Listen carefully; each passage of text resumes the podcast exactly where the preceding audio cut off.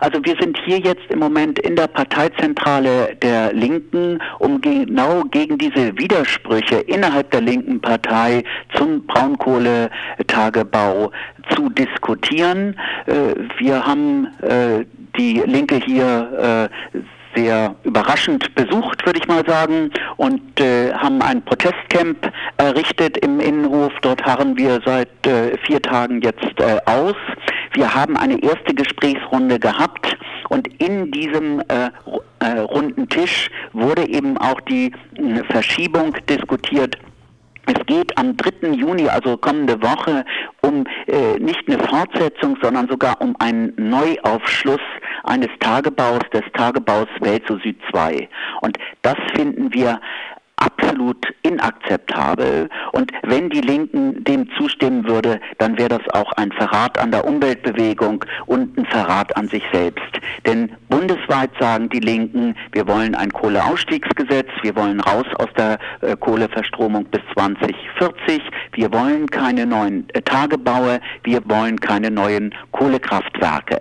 Das ist ihre feste Position, die auch im Parteiprogramm steht und die Brandenburger Linken, die wollen am 3. Juni einem neuen Tagebau zustimmen. Das würde in der Konsequenz bedeuten, dass 800 Menschen vertrieben werden müssten, zwangsumgesiedelt werden müssen, dass die Energiewende torpediert wird und das Klima zusätzlich angeheizt wird.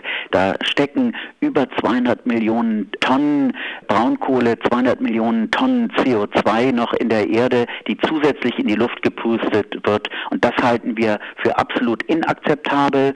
Wir führen diese Diskussion in der ersten Runde an dem runden Tisch ist es noch nicht so weit gekommen, äh, dass wir auf eine äh, Verschiebung setzen können. Aber der äh, stellvertretende Parteivorsitzende der Linken, Tobias Flüger, hat vorgeschlagen, die Entscheidung über diesen Tagebau auf nach den Landtagswahlen im September zu verschieben, denn im September sind in Brandenburg Landtagswahlen und jetzt gibt es eben hitzige Debatten innerhalb der Linken. Wir bekommen von vielen ökologischen äh, Linken auch Solidaritätserklärungen für unsere äh, Besetzung, äh, für unseren Besuch äh, in äh, dem Karl Liebknecht Haus in der Parteizentrale und äh, wir wissen, hinter den Kulissen ist da eine Menge Zoff, gerade bei, bei den den Linken, äh, weil es eben tatsächlich ein Verrat an der Umweltbewegung wäre. Nun, Herr Smith, ich glaube, ähm, ich kann Ihnen das ganz gut sogar aus der Ferne erklären, worum es da eigentlich geht. Ähm, das ist doch nichts anderes als Opportunismus in Reinkultur, das Ganze nach den Wahlen zu verschieben. Die Leute wollen ja vorher wissen, für, wofür sie abstimmen. Und äh, die Linke macht sich dann einfach. Entweder sie ist danach wieder in der Regierung, dann macht sie genau das, was sie vorher angefangen hat, weiter, nämlich äh, den, das neue Fass äh, beziehungsweise die neue Grube auf. Oder aber sie sind nicht in der Regierung, sondern in der Opposition. Dann können sie wunderbar wie jetzt auf Bundesebene dagegen sein.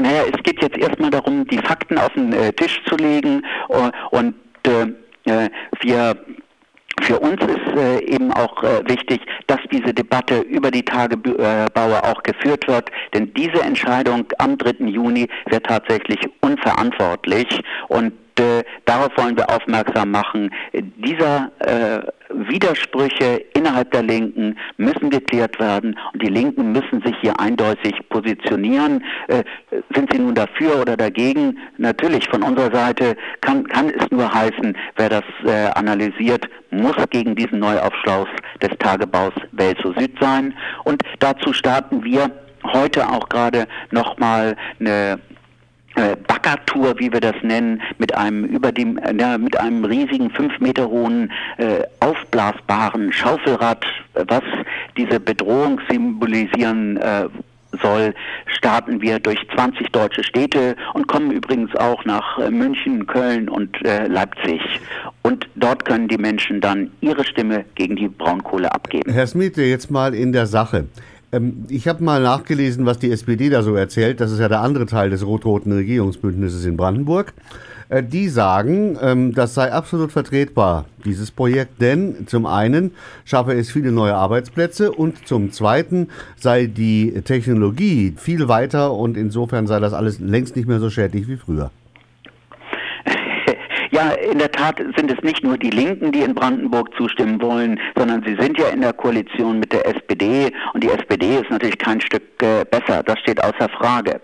Äh, aber äh, wissen Sie, der äh, Antrag dies, dieses neues Aufschluss kam von dem Konzern Vattenfall und Vattenfall hat inzwischen angekündigt, aus der Region wegzugehen. Ihre Unternehmensstrategie sieht vor, äh, Teilverkäufe dort durchzuführen. Äh, Vattenfall hat eine Direktive, die müssen von ihrem äh, schwedischen Staat aus äh, die CO2-Emissionen reduzieren.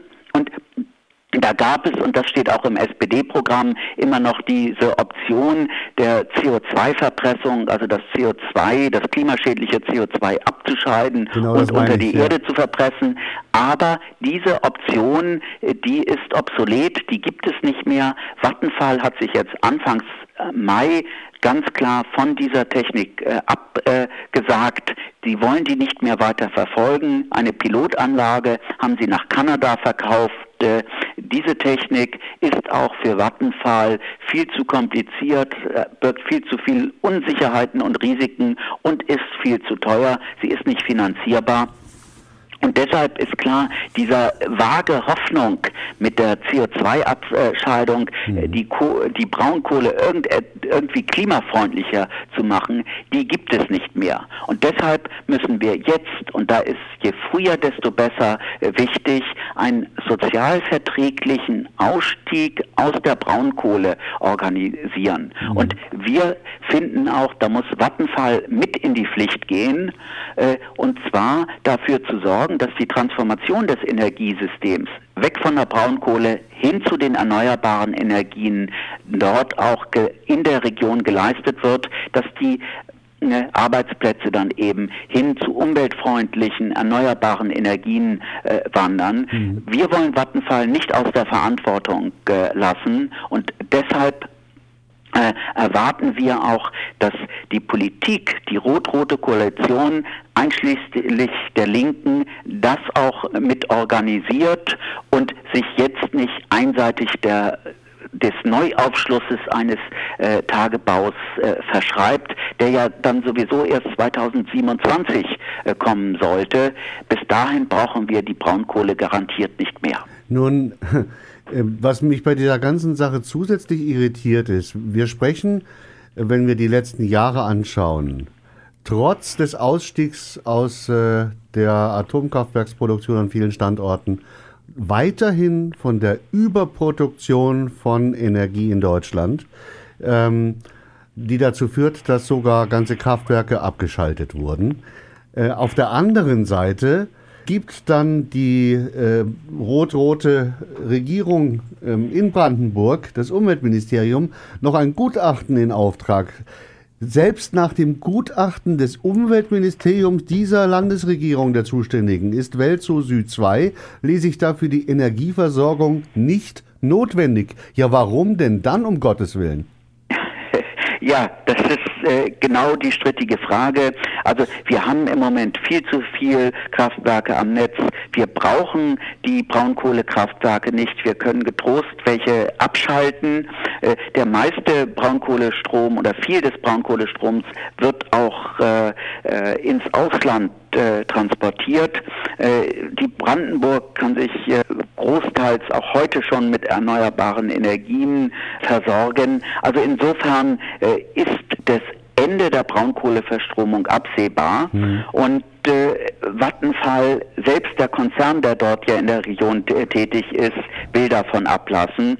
Äh, das Fatale ist, äh, dass tatsächlich äh, hier die Landesregierung, äh, die ja weiß, dass Vattenfall dort ge gehen will, äh, einfach diesen Plan genehmigen will, und damit Vattenfall einen höheren Verkaufserlös für seine Geschäftssparte ermöglichen äh, will und äh, dort auch händeringend nach einem äh, dritten Investor für die Braunkohle sucht. Und äh, das bieten die auch an wie Sauerbier, weil äh, keiner mehr auf diese alte klimaschädliche Technologie setzen will. Äh, aber was die Linke damit eigentlich auch macht in Brandenburg ist, dass Gewinne privatisiert werden. Vattenfall hat dort äh, eine Milliarde pro Jahr immer rausgezogen aus der Braunkohleverstromung und die Verluste, die jetzt äh, dann äh, kommen, die sollen sozialisiert werden. Äh, das heißt, die ganzen Rückstellungen, äh, die notwendig äh, sind für die Wiedernaturierung der Braunkohle, für die ganzen Schäden dort in der Region, für die braune Spree, für die Rutschungen, die dort sind und für die Ewigkeitskosten bei den Braunkohletagebauen, die soll dann die Gesellschaft tragen. Und das von den Linken, aus dem Herzen der Linken, äh, die den Raubtierkapitalismus äh, damit äh, eins zu eins übernehmen, das kann ich mir nicht vorstellen. Und deshalb bin ich auch guter Dinge, dass am 3. Juni äh, da nochmal ganz heftig diskutiert wird, ob die Linken da wirklich zustimmen oder nicht.